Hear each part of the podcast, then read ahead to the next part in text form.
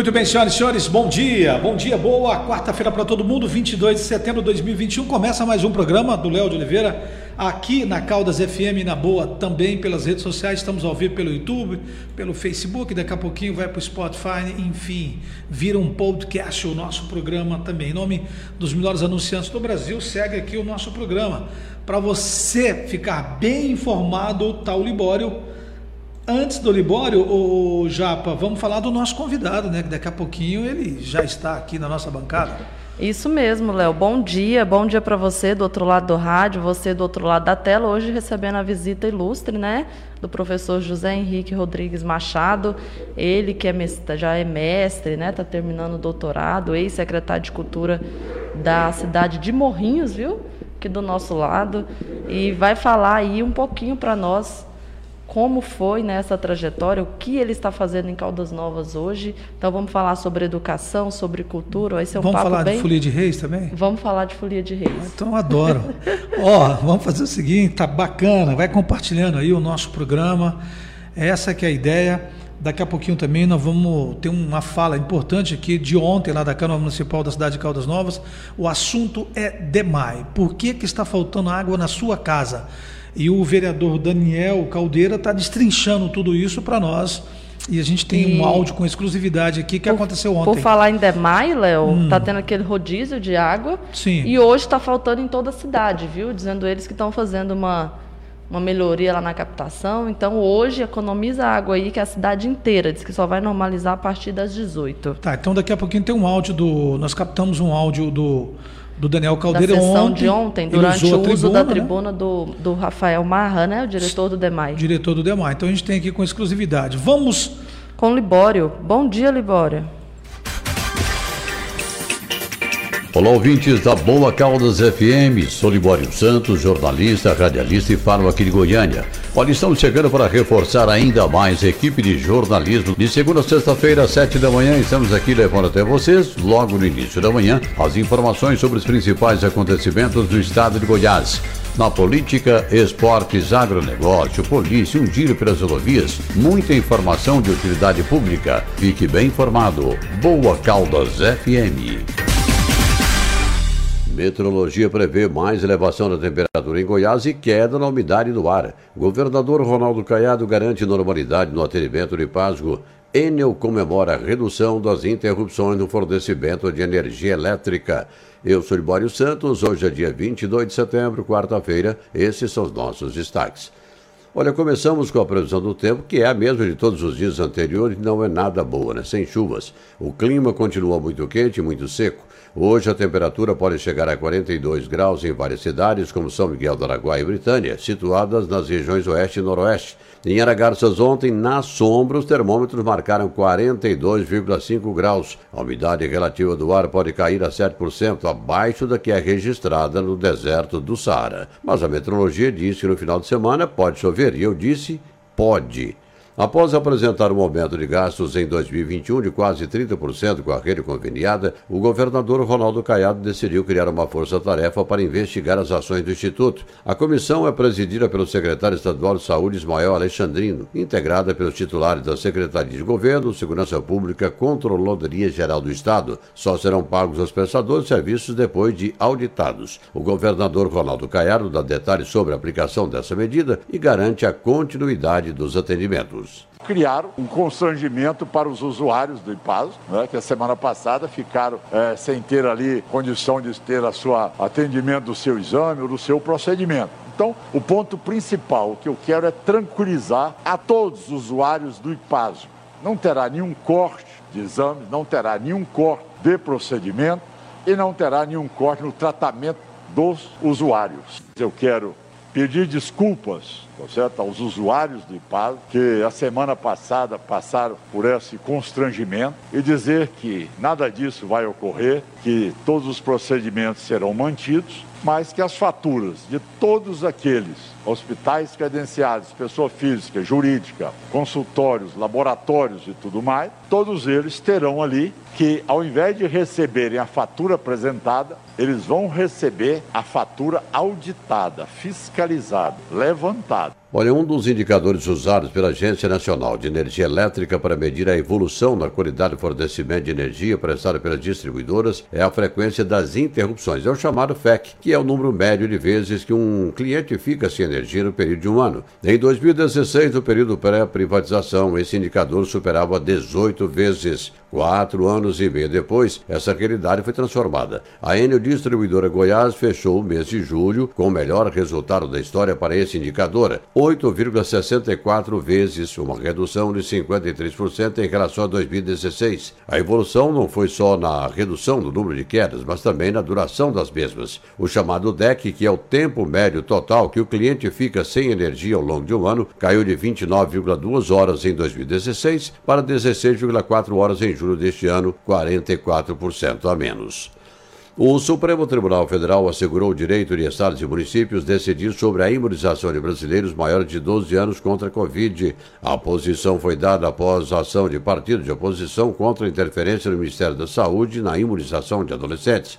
Nos últimos dias, as populações de cerca de 192 bairros de Goiânia sofreram com a falta d'água. Cerca de 620 mil moradores de Aparecida de Goiânia ficaram sem água ontem.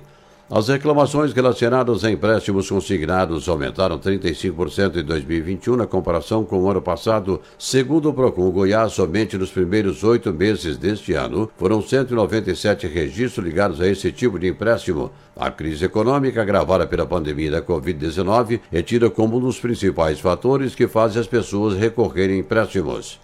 A proposta de um novo Código Eleitoral continua tramitando no Congresso Nacional, mas começou a corrida contra o tempo para que ele possa ser aprovado a tempo de entrar em vigor para as eleições do ano que vem. A nova lei tem de ser votada e sancionada até 4 de outubro agora. O deputado federal José Nelton participa ativamente dessas discussões. Ele é contra a proposta e acha difícil vigorar para as eleições de 2022. Eu vejo muita dificuldade esse código eleitoral ser aplicado nas eleições de 2022. Eu, particularmente, sou totalmente contrário. Por quê? Ele volta a proibir pesquisas, que é um erro do meu ponto de vista, e ele vai fazer com que dizer, o candidato ele possa ter mais gastos usar e abusar do poder econômico e não prestar conta das suas contas. Isso é muito grave. Então, esse Código Eleitoral, ele é um retrocesso para o Brasil. Eram essas as informações de hoje de Goiânia, informou Libório Santos.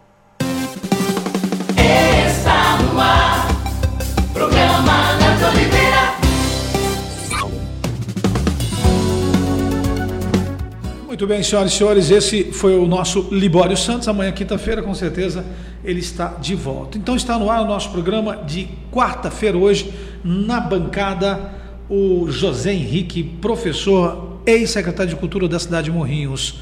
E vamos pedir um bom dia para ele, o Japa. Bom dia, Zé. Seja bem-vindo ao nosso programa. Zé, né? Porque eu tenho essa intimidade chamada Zé, foi meu professor também na, na UEG, na Universidade Estadual de Goiás, lá no campus Morrinhos, né? Ah. E daí desenvolvemos também uma amizade. Agora está aqui em Caldas Novas, um baita de um professor, viu, Léo? É, faz parte do Rotary. Eu não vou nem começar a falar aqui o currículo dele, vou pedir para ele mesmo se apresentar. Bom dia, Zé. E você já começa também falando para nós, nós, nós aqui de Caldas Novas, quem é o Zé? Quem é o José Henrique Rodrigues Machado, lá de Morrinhos para o mundo? Bom dia, bom dia, Léo, bom dia, Naftali. É uma pergunta muito complexa, né? Falar sobre a gente, mas eu sou um professor, sou um professor. Trabalhei muitos anos na universidade, sou professor da rede pública, hoje estou ah, também na rede particular em Caldas Novas e também como professor orientador no Instituto Federal Goiano. É, eu sou uma pessoa ah, simples, uma pessoa da roça, que gosta de pesquisar, sempre muito uma criança muito esperta, astuta e hoje carrego muito disso. Eu quero aproveitar esse canal para fazer um agradecimento ah, muito especial a esse a, a, esse radialista, esse amigo, ah, que não nos conhecíamos pessoalmente, mas eu, ele sempre nos ajudou enquanto vereador nas nossas causas da Universidade Estadual de Goiás e ah, o Campus Morrinhos naquela oportunidade. É, sempre que precisava, o senhor nos dava, nos estendia a mão e a gente, eu quero aproveitar essa oportunidade para lhe agradecer as, as, as benemerências, né? Eu sempre fui um benfeitor da educação e para a educação do ensino superior naquela universidade enquanto eu lá estive. Então, olha aí, eu nem esperava que o José ia fazer essa, esse agradecimento, mas é, é, na verdade, eu também estou empolgado aqui, já chamando ele de José, José Henrique. Fique à vontade, é um fique à nome vontade. muito bonito, José Henrique. Eu gosto José do nome Henrique José Henrique Rodrigues Machado. E, e ele tem o Rodrigues, que eu também tenho o Rodrigues, né? Rodrigues de Oliveira. E aí é bem bacana. Então, eu, eu, eu vendo a, a dificuldades que a Naftali todo dia para pegar o ônibus, né, para sair daqui para ir para a faculdade, ela contava tudo para mim nesses quatro anos aí do nosso, do nosso mandato em relação lá à, faculdade, enfim. Então eu também sei um pouco da sua história, como você também sabe, através da, da, da NAF, né? A NAF sempre me contando das histórias da faculdade e com certeza ela passando também as nossas a, a- a nossa história aqui da cidade de Caldas Novas. Eu que agradeço, cara, e que eu, eu sempre falo, quem tem culturas é, tem tudo, né? E tem gente que confunde com cultura com um pedacinho de terra. E, e que também é uma cultura, né? E, e- e eu fico satisfeito aqui, porque você, você você lançou dois livros, não é isso? Sim, é, recentemente é, eu fiz o lançamento de dois livros, dois livros, de, livros técnicos, né? Sim. Um mais voltado para a questão ah, da minha formação acadêmica, né? Da, da área da letras. Sim. Eu fiz uma, uma pesquisa sobre o, o ensino de língua inglesa e as, as problematizações e os, os- as benfeitorias que tem ah, ah, ensinar inglês com música, com canção. Aí eu fiz uma separação entre canções britânicas e norte-americanas para o ensino de ah, ensino-aprendizagem, o processo de ensino. Ah, e foi um livro muito, muito, muito, eu não dizer bem aceito, que quem, quem sou eu para dizer isso, né? Mas é um livro que nasceu esgotado. Então, na primeira edição, aliás, ambos os livros estão esgotados. Senão eu teria trazido de presente para vocês aqui com toda certeza. E, Ah, e o outro a, a livro. distribuição dele é direto para as escolas? ou- Não, não. Ele foi um livro particular. Quisera eu que todos os professores de língua inglesa tivessem acesso a esse livro. Mas hoje, no Brasil, fazer cultura, a gente fazer. É, é- é muito caro. Eu não consegui nenhum financiamento se não fosse o financiamento de benfeitores também da minha cidade, que é o Dr. Jarbas, o Dr. Túlio Nogueira, que inclusive atendeu aqui em Caldas. Eu não sei se ainda atende que foi meu aluno, e a mãe dele, uma querida, Elcimar Mendonça, que é administradora de, de hospitais e morrinhos, e eles me ajudaram financeiramente para a publicação desse livro, e eu não conseguiria fazer com que esse livro tivesse esse acesso, mas eu ainda, ainda é um plano, ainda é um sonho que eu dê mais publicidade. José Henrique, você foi secretário lá de Cultura. Foi, foi- qual foi o governo? Qual foi o prefeito lá? Olha, eu trabalhei como ah, trabalhei no, no, setor cultural de Morrinhos, na gestão do Rogério Troncoso. trabalhei de 2017 a 2019, 2020, né? 2020. 2020. O, o, Rogério foi, foi o prefeito, se eu não me engano, ele teve quase 90% de aprovação, foi sim, isso? Sim, nós saímos do, uh, do da, da, gestão com 87,5% de aprovação total e ele com reunindo administrativamente 92% de aprovação popular. Na minha pasta eu tive a honra de ter saído com 93,75, o assessor mais 93? Ah, é, mais ah, pontuado lá nesse, nessa pesquisa que foi feita. Por que a política de Morrinhos é diferente da política de Caldas Novas? Né? Tá aí, tá aí uma pergunta, né, Japa? Tá a distância de 60 quilômetros, né? Por que, que Morrinhos tem uma cultura é, politicamente ao contrário da nossa, né? Aliás, Morrinhos, Léo, Morrinhos é, é um município bem menor que Caldas, né? Vamos considerá-lo não é uma cidade turística como Caldas Novas e Morrinhos vem se desenvolvendo. Morrinhos tem universidade com curso de direito, curso de letras, matemática, história. Dois e, mestrados, duas especializações. Tem mestrado, tem especialização. Então as pessoas hoje têm que sair de Caldas Novas para ir para onde?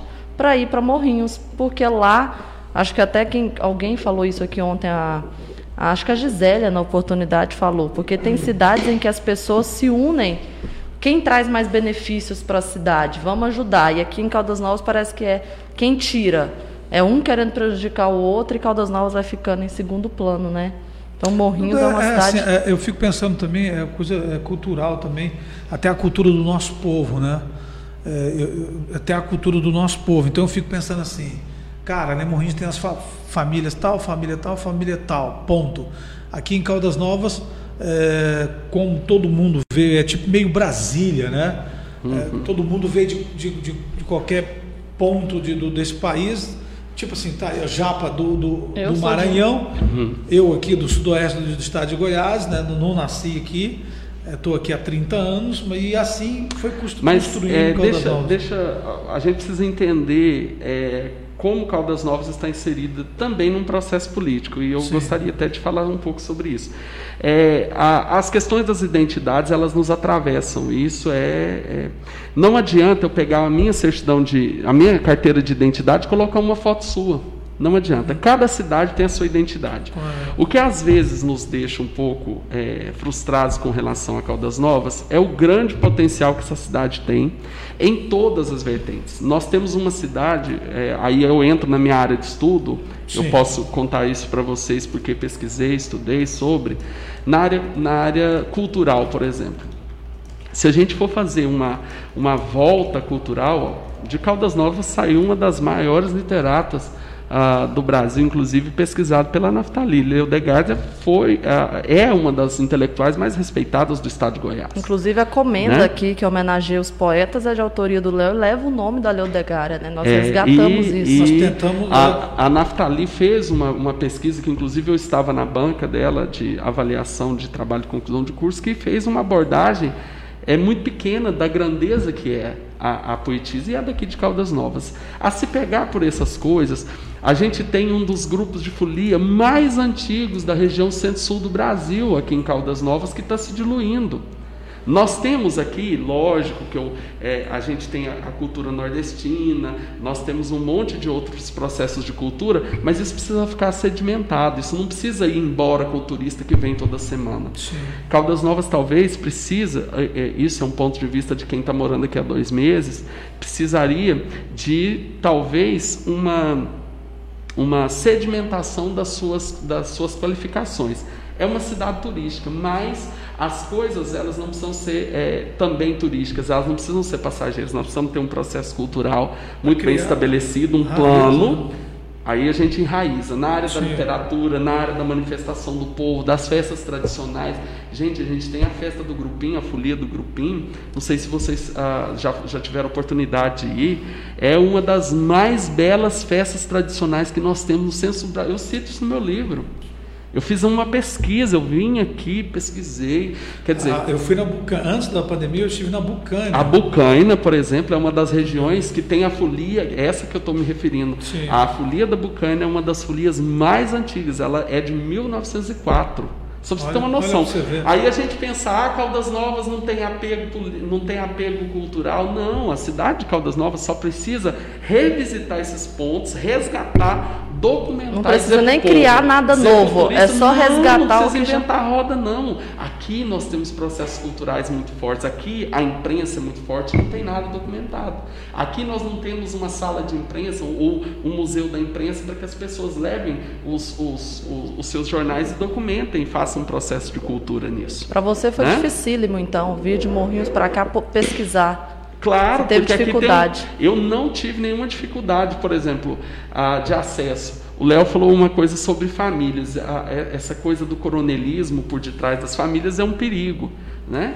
É, Morrinhos é muito bem gerida há muitos anos, muito bem uh, administrada. Nós estamos aí com outro prefeito que também está fazendo uma, uma administração muito competente.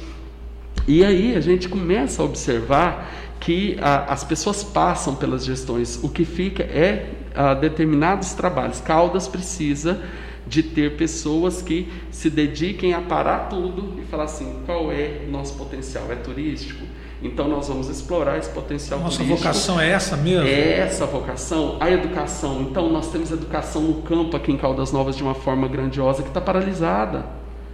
Né? Eu não estou querendo problematizar e ser o advogado do diabo e falar que está tudo errado. Não, não está tudo errado, mas Sim. tem coisas pontuais que, é, respondendo a sua pergunta, fazem com que a identidade de Caldas Novas fique perdida. Então, se todos os governantes, todos vocês que têm influência, é, pararem e falar, no setor cultural, nós precisamos de uma força-tarefa, de um plano de trabalho, de gestão. Foi o que eu fiz em Morrinhos quando eu assumi a, a, a, a cultura, as, a, quatro, cinco anos atrás, eu parei tudo, falei assim, eu quero um plano de cultura. Documentei e mandei para a Câmara. Os vereadores coparticiparam de um processo. Então, todo o processo de cultura hoje, ele tem escrita, ele tem documentação, ele tem uma fundamentação. Ah, entra hoje. Eu acho extremamente importante, acho que a cultura nordestina é muito presente em Caldas em Caldas. Mas o que, que justifica por exemplo, nós temos um museu, e achei lindo o museu de, de bonecos gigantes. bonecos gigantes, achei lindo, mas é uma, é, é uma inferência dentro da, da, cultura. Por que, que aqui não tem um museu das folias de reis? Que é nosso, que né? é nosso, né? Por que, que não tem um museu dos catireiros? Eu contei na festa da Bucânia pelo menos uns cinco catireiros que vieram se apresentar para mim como catireiros. É, pelo menos um museu para representar tudo isso, não? Não, eu não digo não só. Hoje em dia os museus eles dão muito trabalho para zelar, mas uma sala, uma sala de cultura, né? Tanto que seria interessante você ir num espaço que tenha lá as bandeiras dos santos, das devoções do povo, do credo do povo, as festas populares, um, um videozinho, uma televisão contando o vídeo, alguém entrevistando essas pessoas, sim, né? Sim, sim. Então, a gente já modificaria. No setor educacional, que é o que eu trabalho, eu fico, eu fico fazendo uma, algumas observações. É um setor muito rico em Caldas Novas e que precisa ser assim. É, eu até tenho medo, porque as minhas falas são muito carregadas de política, mas não a política partidária, porque eu não conheço ninguém. Se colocar duas pessoas, o prefeito e outra pessoa, eu não sei quem é, e respeito a autoridade dele demais. E, e assim, eu acredito que ele esteja fazendo um bom trabalho, porque por onde eu passo, a rua está limpa, por onde eu vou, eu nunca precisei de serviço de saúde aqui, mas eu acredito que deve estar em boas condições. Os, os ouvintes é que vão, vão falar e vão criar um juízo de valor sobre isso que eu estou falando.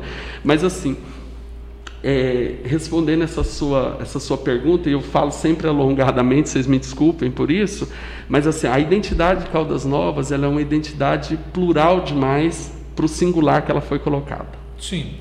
Zé, é o seguinte, é, vamos falar de. Você, você tocou num, num, num assunto é, sobre virada cultural. Eu interessei. Virada cultural. É bem é, tranquilo. É, eu quero que você fala, antes, você vai pensando aí, eu sei que você é, não fica em cima de uma hora nenhuma, e sobre, é, tipo assim, em relação à a, a, a, nossa cultura, é, tipo assim, pandemia, antes da pandemia, com pandemia e agora, da agora para frente? Como será? O que, que você está vendo? O saldo negativo, o saldo né? negativo, o positivo. o que, que aconteceu, o que, que não aconteceu, porque eu, eu lembro que alguém comentava assim, isso antes da pandemia, falou, nossa, é, essa festa, é, essa festa é, Folia de Reis, é, pô, se a gente for- acabar. Se, se- é, se a gente ouvia muito isso, e isso antes da pandemia. Agora, com pandemia, e aí, qual é a expectativa? Você vai responder daqui um pouquinho e, e- e você vai me falar como fazer uma virada cultural aqui em Caldas Novas. Qual é a ideia? Vai pensando? Antes, eu quero chamar a sua atenção. Ontem nós anunciamos aqui no começo do programa. Ontem aconteceu mais uma sessão ex- extraordinária, não, sessão Não, ordinária, ordinária. ordinária, lá na Câmara. E o Daniel Caldeira falou aqui que ele tem alguns documentos eh, que, ele, que ele ia apresentar na tribuna e tudo mais. E o, o diretor do DEMAI, o atual diretor do DEMAI, ele De eh, forma numa ameaça, numa ameaça que o Daniel fez um protocolo convocando ele para estar, ele antecipou e falou: "Não, espera aí, eu, Eu vou, vou ir, de forma espontânea, não eu vou de forma convocar. espontânea para falar. E, e o Daniel fez várias perguntas para ele. Mas antes da gente colocar o áudio do Daniel aqui, a foto belíssima que ele está mostrando tudo lá na, na- na câmera, eu queria já para que você falasse o que que ele apresentou, o que que o Daniel apresentou nas redes sociais hoje. Léo, ele disse que esses documentos, né, que vocês estão vendo, comprovam que o DEMAI licitou a compra de material de consumo na ordem de quase 3 milhões de reais. Ele diz que é dinheiro do contribuinte sendo gasta de uma forma, no mínimo, suspeita e que provavelmente ele vai entrar com um pedido em instaurar uma CPI aí para investigar contratos, Léo, do DEMAI, viu? Tá aí na tela. Vamos quase 3 aproveitar essa foto e vamos ouvir o áudio agora do Daniel Caldeira, vereador Caldeira, durante o uso da tribuna do atual diretor do DEMAI. É com você, Daniel. Vamos te ouvir. Senhor presidente, vice-prefeito Cílio Junqueira, público presente, presidente do DEMAI, Rafael Marra. Rafael, gostaria de perguntar inicialmente ao senhor. eh, recentemente foi estabelecido um decreto de crise hídrica no município. E eu gostaria de inicialmente questionar o senhor quem fez o estudo técnico, técnico que embasou o decreto de crise hídrica e gostaria também de requerer de Vossa Senhoria que remeta ao meu gabinete uma cópia deste estudo técnico que embasou esse decreto, caso ele exista. Certo. Quem, quem fez. Quem fez o estudo técnico que embasou o decreto de crise hídrica? Nosso diretor de engenharia, Diego, junto com o nosso departamento jurídico. Certo. Eu gostaria de requerer aqui, senhor presidente, eh, que esta cópia deste, deste estudo técnico fosse remetida a esta Casa de Leis e especialmente ao meu gabinete. Certinho, vereador. Segunda questão, qual era a, a- a vazão captada pelo DEMAI do Pirapitinga antes da crise hídrica? Na verdade, ela nunca ultrapassou, era em média 320, 325 litros por segundo. Certo. E qual é a vazão hoje? Abaixo de 290. Ou seja, é, não é- o senhor acabou de dizer que o Pirapitinga não falta água. Certo. Qual a razão pela qual a população de Caldas Novas está sendo penalizada de uma forma tão grande, já que o, o Pirapitinga é, contém água, a população do município não teve um aumento exponencial nos últimos nove meses. Como que o senhor explica a atual crise de fornecimento de água que a população está enfrentando? Vereador, quando se fala em água, às vezes a gente. Vou dar um exemplo. Eu, sou- gostaria eu, eu, se- que o senhor fosse bem objetivo nas, nas respostas e que se pautasse exatamente na pergunta que está sendo feita. Certo. Quando se fala em crise hídrica, igual eu havia estava falando, é, se abaixar 5 litros por segundo, se abaixar 10 litros por, por segundo, é alarmante. Infelizmente. Né? E, igual eu falei para o senhor, é, o- te- nós temos um funcionário, funcionário da senha, chama Mário Zalém. Ele está há 26 anos no DEMAI. Ele nunca viu o nível da captação tão baixa igual está. E infelizmente, vereador, igual eu falei, ela está hoje abaixo de 290 litros por segundo e atrapalha muito essa questão de pressão e vazão. Mas o senhor acabou de falar que o nível de água, da onde a, água é captada, é, ele não sofreu alteração, a água está lá. Não, eu falei Por, que ele não seca, mas ele está a 70 centímetros só. Por que, que está havendo essa crise desse montante, uma vez que a água está lá, tá certo? Não existe nada que se justifique uma, uma, uma, uma situação que o município, que o morador de Caldas Novas está sofrendo, uma vez que existe a água, a estação de captação está lá, tá certo? E a vazão do, da, de captação continua né, dentro de um, de um estado que não está calamitoso, muito pelo contrário, a água ela, ela está lá. E dentro desse mesmo, desse mesmo viés, eu pergunto para o senhor: o senhor tem ciência de que a população de Caldas Novas ela está sendo prejudicada ou mesmo lesada com a cobrança de ar das tubulações? Vereador, infelizmente é um problema que o DEMAI tem mesmo, principalmente com hidrômetros antigos, igual eu falei. E eu tenho ciência sim, e sempre que chega ao meu conhecimento eu tento resolver, porque igual, só para concluir, é, não são todos os hidrômetros que acontece esse problema. Essa demanda chega ao nosso conhecimento, principalmente em bairros mais altos. Bom, não é o que a população de Caldas Novas nos retrata todos os dias. Nós estamos com uma cobrança generalizada de vento. Ou seja, o DEMAI que teria a obrigação de entregar água na torneira está entregando vento. E não é por causa de hidrômetro velho, não. É hidrômetro velho, é hidrômetro novo. É uma questão generalizada. E é bom lembrar que estudos técnicos já comprovam que de 30% a 50% do que está sendo cobrado é ar. Ou seja, é importante que a sociedade de Caldas Novas se atente para essa questão. De 30% a 50% do faturamento do DEMAI é cobrando vento. Agora eu pergunto para o senhor: como o DEMAI vai devolver esse dinheiro para o contribuinte? Na verdade, o vereador, é, isso aí o consumidor tem que ir lá para ver se realmente acontece isso. Não. É, é assim, é muito. Nós, nós, tanto eu quanto o senhor, nós não somos peritos nisso.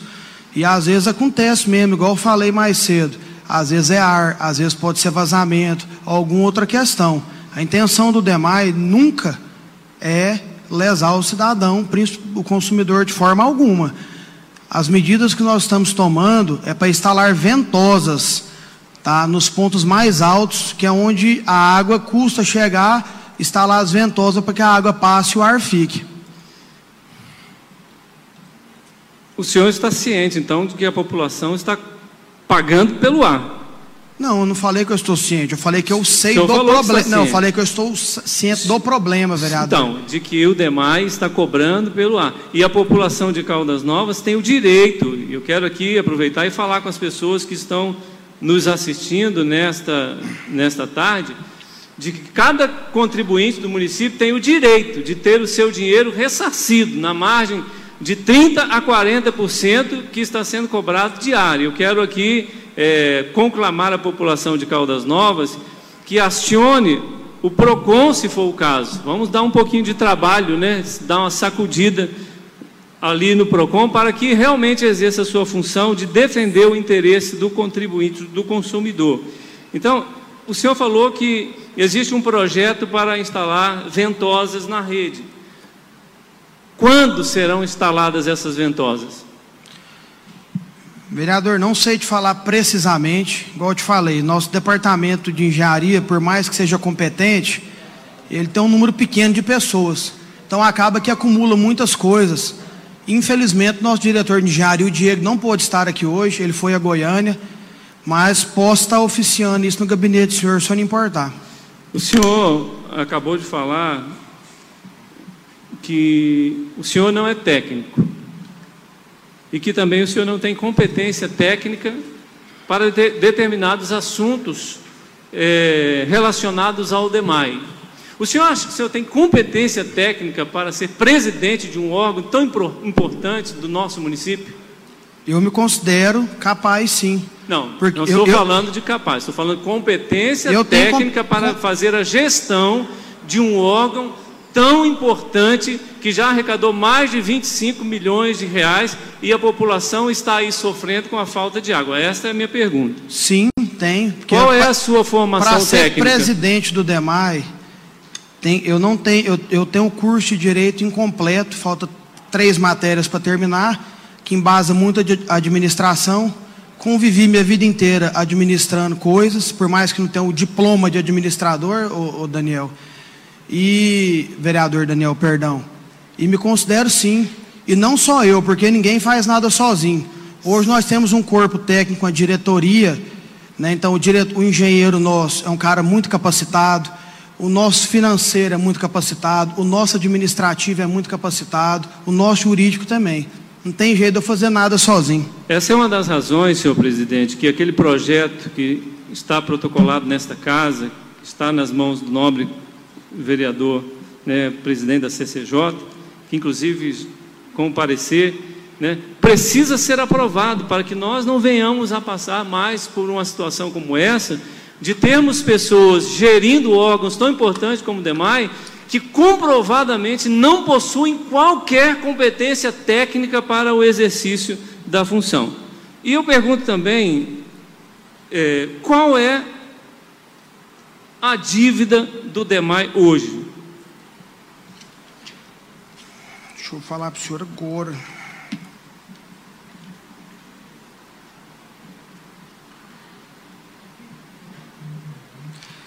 Vereador, se eu não estiver enganado, é aproximadamente ainda 3 milhões e meio por aí. O senhor é presidente do DEMAI, o senhor não pode usar esse tipo de argumento. O senhor precisa saber de como está a situação do órgão. E deste valor, que supostamente é de cerca de 3 milhões de reais, qual o valor que já foi pago? 3 milhões 256 mil. Então o demais não possui mais dívidas? Não, eu estou falando que re, o, re, o, saldo devedor de dívida. Então, já qual... nós herdamos 6 milhões e. É, quer ver? 6 milhões e 94 mil de dívidas. Dessas, metade praticamente já foram pagas. Sendo que a maior delas, vereador, era 4 milhões e 800 para a Enel. E assim, se não surgir mais dívidas, né, igual veio esse caso da UFG, que até o senhor citou, né, se não surgir mais dívidas. Certo. É, o senhor possui uma diretoria de planejamento no DEMAI? Diretor, ela está, é a nossa diretoria de engenharia. E qual é o planejamento do DEMAI para 2022, 2023 e 2024 para que a população não venha sofrer esse estado de calamidade que nós estamos sofrendo hoje? Nosso planejamento é igual eu falei, uma nova ETA, uma nova captação de água, resolvendo pelo menos para os próximos 10, 15 anos esse problema da água, a gente dá uma atençãozinha especial para o esgoto, vereador que a gente sabe que Caldas Novas hoje tem 34%, 35% só de rede de esgoto. E à medida que nós a gente ampliar a rede, igual eu falei que nós queremos começar no Itanhangá, nós vamos ter que pensar numa ampliação da ET, né, que é a mesma também de 25 anos atrás e sofre aí com, com, com falta de melhorias. Certo. Eu estou chegando ao final, senhor presidente, das minhas perguntas, mas tenho mais três perguntas para fazer, Tranquilo. se o senhor me permite. É, o senhor falou que herdou uma dívida de 6 milhões de reais e pagou cerca de 3 milhões de reais. Para quais fornecedores? O vereador, são muitos fornecedores. Porque lá, na verdade, desde empresas que te entregam mercadorias fracionadas a grandes fornecedores como a Enel, é, a, a, própria senha que presta um serviço para o DEMAI de muitos anos, é, Prodata, então, é uma lista de mais de 15 fornecedores. Né? Tinha certo. dívida, só para concluir, vereador, tinha dívida desde de dois mil reais até de, de, de, de 4 milhões e 800, igual a dívida da Enel. O senhor conhece a empresa Luz LED Indústria e Comércio? Conheço. O que ela fornece para o município? Ela no DEMAI ganhou tubo, né, Bruno? Tubo. É, eles ganharam cimento agora, mas sem entregar nenhum saco de cimento, pediram um, rea, um realinhamento e nós negamos o um realinhamento. É fornecedor da prefeitura do DEMAI. Falei que eu conheço a empresa, mas não conheço assim que eu falo a fundo, né? Sei quem é, na verdade. O senhor sabe me dizer quanto esta empresa vendeu para o DEMAI somente este ano? Mais de 600 mil reais. Porque só os tubos que nós compramos, é, que está que, que tá até guardado lá na ETA, que nós usamos na ampliação de extensão de rede do Jequitimari das Mansões, ultrapassou os 550 mil reais. Na verdade, eu estou aqui nas minhas mãos. O DEMAI comprou desta empresa nada menos do que 2 milhões 969 mil reais e oito centavos. 2 milhões 969 mil reais para material de consumo, para material de consumo, 2 milhões 969 mil reais. O senhor tem ciência disso? É isso mesmo, Bruno? Estou perguntando para o senhor. Tá, não, é só para confirmar, vereador, porque o DEMAI é muito grande, para mim não ser, não falar informação errada para o senhor, tá? O senhor não o senhor pode até vir, me desculpa. O senhor não pode vir a esta casa de leis, usar a tribuna, se o senhor não tem as informações precisas para prestar a cada um vereador desta casa, e esta casa de leis, eu lembro a Vossa Senhoria, que tem a função de fiscalizar e de dar moralidade na aplicação do dinheiro público. 2 milhões 969 mil reais só este ano. Só este ano. E, E uma coisa importante que eu quero ressaltar aqui para todos é que essa empresa acontece uma curiosidade. Ela faz o empenho num dia e pagamento no outro. Será que todos os fornecedores do município têm essa, esse tratamento especial de vender alguma coisa para o DEMAI e já receber o pagamento assim de uma forma acelerada? O que está acontecendo? Eu pergunto.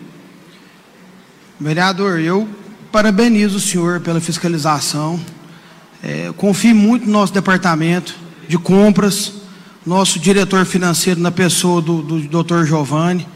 Né? E assim, é, o portal da transparência está aí. Se a gente comprou esse tanto de mercadoria, o que nos usou está guardado. Como o Rodrigo Lima tinha falado, a gente confia nos apontadores que nós temos hoje lá no DEMAI. Né? Recentemente, particularmente na semana passada, nós recebemos uma denúncia de que apontadores prefeitura e do DEMAI estariam apontando notas fiscais para pagamento sem que as mercadorias fossem entregues. O senhor tem ciência disso?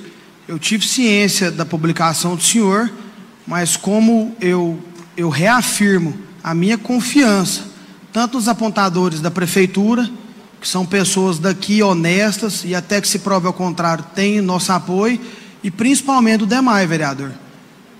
Eu acho assim, igual eu falei, com total respeito ao senhor, é a função do vereador mesmo fiscalizar e peço, como o DEMAI é muito grande, se encontrar alguma coisa de errado, que denuncie mesmo, porque não pactuamos disso. Nós já encontramos e estamos aqui fazendo uma denúncia, né? E repassando para o senhor é, Mas essas, qual, qual essas, é a de- denúncia, essa- essas denúncias de que apontadores estão pagando nota, apontando notas sem receber mercadoria. Aí e eu- aí eu quero, eu quero falar com Vossa Senhoria o que já falei aqui na Câmara Municipal nesta tribuna. Se as coisas continuarem do jeito que vão, logo, logo a nossa cidade será envergonhada tendo servidores públicos, tanto da prefeitura quanto, quanto do DEMAI, saindo daqui presos, processados e presos. E é importante ressaltar que nós estamos vivendo num momento de pandemia, onde a sociedade está padecendo, sofrendo, sofrendo com cobranças abusivas por uma administração que tem uma só função: arrancar dinheiro do contribuinte.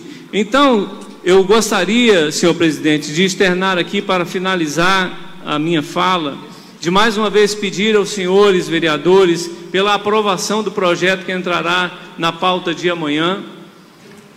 Segundo, também dizer aos senhores que tudo isso, a falta de informação, a falta de objetividade, a falta de conhecimento no que está acontecendo no órgão, 2 milhões 900 e tantos mil reais, nos mostra que se faz necessária imediatamente a abertura de uma SEI para que nós possamos averiguar se realmente essas mercadorias compras e pagas estão sendo entregues como deveriam. Muito obrigado, presidente.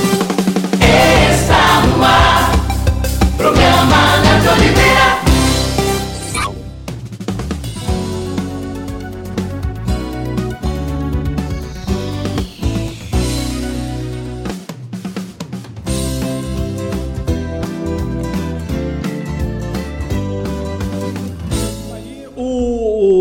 Daniel Caldeira, o vereador Daniel Caldeira, no uso da tribuna lá do presidente do DEMAI. E o Daniel fazendo todas as perguntas e com denúncias, inclusive, tá aí a foto que ele apresenta as denúncias do contrato. Vamos ver o que, que vai dar. Vamos aguardar, né, o Japa? Vamos ver o andar da carruagem. Pelo que eu vi, parece que só o Caldeira fez perguntas. Eu não vi manifestação É, na assim. inte- a ideia lá, acho que Foi só bem de amigável, oposição né? é só ele, né? Que aí só ele que faz pergunta, só ele que que que, que tá só ele que é trabalhando, o chato, né? só ele que é o doido que faz Só ele que está sendo doido, mais um doido lá na Câmara, mas o povo, o povo não gosta disso não, viu, Daniel? O povo quer uma cesta básica, quer uma continha de água paga. Ó, Léo, quer um hoje, terça-feira, também assumiu oficialmente o novo secretário municipal de saúde, né? O ex-vereador aí, Cláudio Costa. Ele foi prestigiado aí.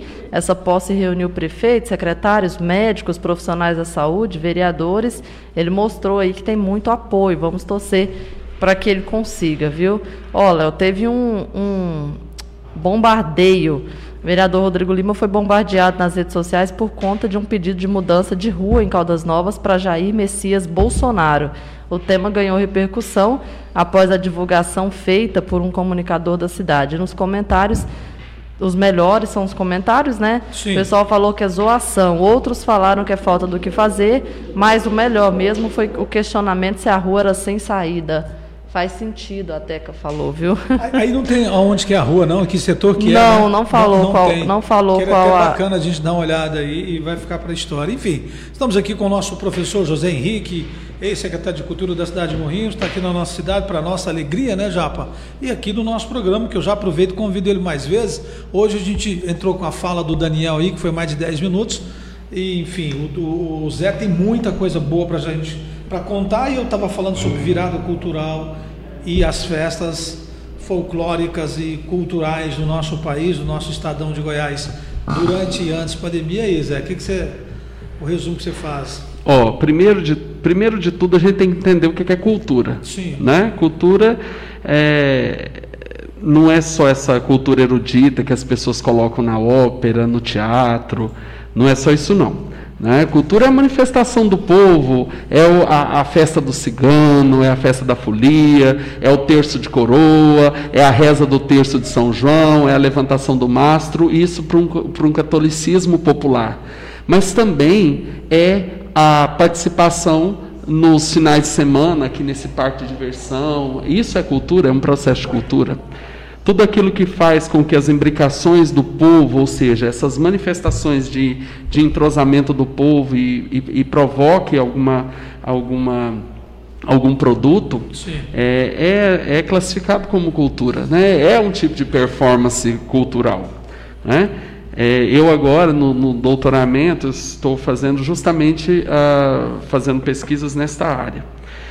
E respondendo a sua pergunta sobre processo de cultura na pandemia, antes da pandemia, durante a pandemia, pós a pandemia, a gente tem que avaliar, né? O, o mundo passou por, por algumas, alguns processos muito fortes, Isso anteriormente à pandemia, nós já tínhamos uma modificação. A gente não pode falar enfraquecimento da cultura, porque as coisas elas são, é, assim como nós, as coisas vão, vão mudando, né? Ah, o que era culturalmente aceito há 10 anos atrás, hoje em dia já está obsoleto, né? E aí eu afirmo a você, pegando o seu gancho na minha, na minha área de pesquisa, que são as folias, por exemplo, é, eu escuto que folia vai acabar tem 30 anos, desde 5 anos de idade. Eu escuto falando que folia vai acabar. Oh, vai acabar. Sim. Vai acabar. Se não renovar, vai acabar. E as folias têm tido cada vez mais força. Eu provei que essa resistência das folias, elas têm ganhado uma notoriedade muito grande, como as festas populares. Sabe por quê? Porque hum. o povo vai inventar outro tipo de folia. Ela vai ser ressignificada. Né? A pandemia fez com que, ah, por exemplo, a festa do, do, do, grupinho que dá 5 mil pessoas, 4 mil pessoas, da Bucânia que dá 5 mil pessoas, ela teve que ser, é, por, por conta de medidas de biossegurança, ela teve que ser suspensa Sim. num pequeno momento agora. Mas quando ela voltar, você pode ter certeza que essa manifestação popular vai voltar muito mais forte. Né? Com certeza. Ah, culturalmente, o mundo passou por um, por um processo que nunca se vendeu tanto livro e nunca se leu tanto quanto na pandemia. Culturalmente, o mundo ganhou com a pandemia. Você tem essa, É, essa estatística não é minha, essa estatística é, é dos, dos, dos sites de busca. Se você acessar hoje ah, o Google Acadêmico ou o Cielo, que são sites especializados em buscas de pesquisas, pesquisar lá assim, ó, leitura no período de pandemia. Você vai ver levantamentos belíssimos e grandiosos, porque as pessoas não puderam ter interação pessoal, elas iam ler.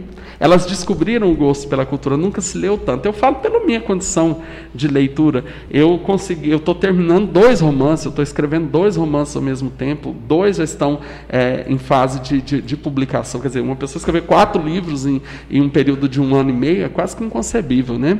Com certeza. Né? E livro de qualidade modéstia à parte dizendo, o período, o mundo pós-pandemia vai, no, no, no, eu não acredito em mudanças, eu não acredito em, em nada disso, porque uh, esses processos só mudam, por exemplo, para quem morreu, que não vai estar aqui.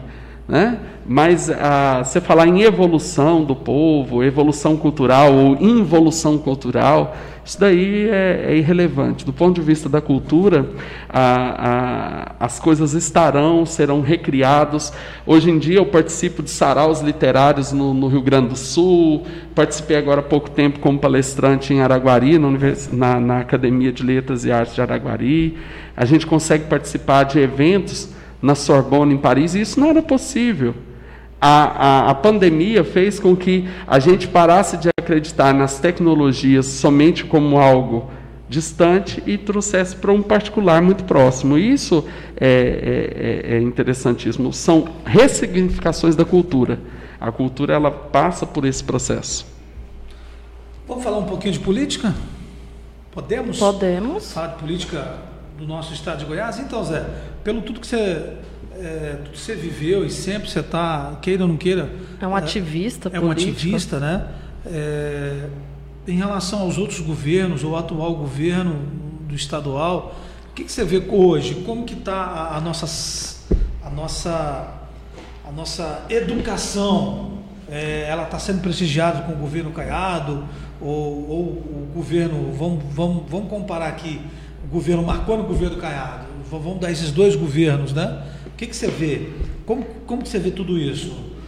Ó, é, primeiro a gente avaliar, fazer essa dicotomia governo Marconi e governo Caiado é uma, uma coisa um pouco estranha, porque foram dois períodos diferentes, períodos históricos. Né? Eu, eu como um pesquisador da história, eu, eu devo resguardar o momento em que o Caiado em que o Marconi assumiu, é, houve, houveram evoluções, é, houve evoluções e tiveram coisas pontuais que precisavam ser feitas naquele momento. Né? Ele pegava de um, de um governo que estava mais de 25 anos no poder, ele assumiu com a ideia do novo e trouxe aí alguns ganhos muito importantes que depois foram sendo esquecidos no passar das suas gestões. Né? Os seus, os seus foram É, Se é, perdendo ali, Foi, né? foi, foi se perdendo. Primeiro E- ano bacana, primeiro mandato bacana. Não, primeiro mandato bom, segundo mandato já começou a dar uma esfriada, o sucessor dele já não conseguiu manter, ele volta com uma promessa que não conseguiu cumprir, e aí a gente ah, entrou num, num- num grande abismo, né? Sim. Porque a educação ela tem que ser particularizada, ela não Aí- pode ser politizada. Aí vem Caiado.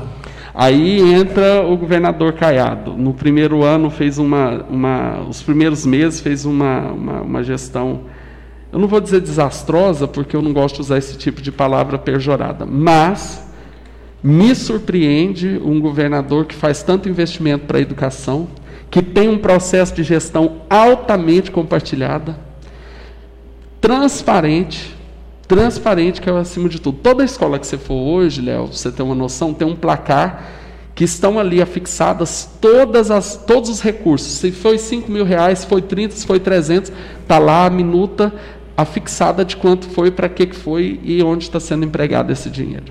As escolas elas estão, estão tendo a oportunidade de gerir os seus recursos. A escola faz isso muito bem. Porque antes quebrava um vidro de uma escola, ou quebrava uma torneira, quebrava lâmpada, que era muito comum, a gente tinha que falar, eu falo como professor que fui da rede estadual já em outros tempos, a gente tinha que fazer festa junina, vender rifa para poder pagar a despesa elementar de escola. Hoje em dia as escolas têm fundo para isso, isso. estabelecidos, estabelecidos. Você como autoridade do município, você já deve ter participado de coisas assim, né? E hoje a gente vê, por exemplo, no governador, ah, na gestão que aí está do governador Ronaldo Caiado, uma gestão altamente eficiente, em que os professores estão sendo contemplados, eh, que ele conseguiu dar uma equidade. Eu não estou falando de igualdade, estou falando de equidade para o servidor de contrato temporário, que é o meu caso, por exemplo, para o, contra... para o professor efetivo. Desde que eu entrei, desde que eu estou na educação há 10 anos, eu nunca, nunca participei de concurso público, não teve na minha área. Né? Então, todas as vezes que eu entrei para o Estado como professor, foi como professor temporário. O meu status. Mas eu trabalho tanto quanto o outro colega que, que, que tem isso. O Caiado, o governador Caiado, ele conseguiu fazer com que isso fosse equalizado. Né?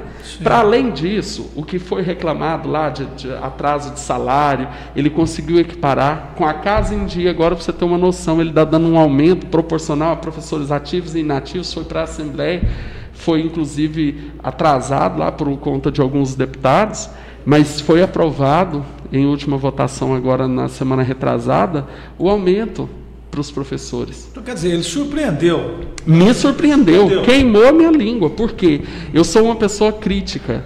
E eu critico os poderes porque eles estão para ser criticados e não bajulados. Sim, com certeza. Num primeiro momento, certeza. foi desastroso assistir uma gestão eh, desencontrada. Mas ele colocou uma professora que até eu critiquei num, num- num- num dado momento. Disse, Olha, mas será que Goiás não tinha uma pessoa para emprestar para o governo colocar como secretário de educação? Nós temos tantos nomes nas universidades, pesquisadores, pessoas Ele que. buscou uma lá de fora, né? Ele buscou a maioria dos secretários de fora, mas eu entendi hoje o que ele quis. Ele quis uma pessoa sem afetações políticas e sem um vínculo político com o Estado. E isso foi muito bom. Essa coisa que você está dizendo, do não ter vício. Então, assim, e eu na educação, e na área da, da- da- da- até da cultura, que eu fui gestor na gestão dele, é, é, a gente teve muito amparo. Muito amparo, muito. Então tá aí, ó.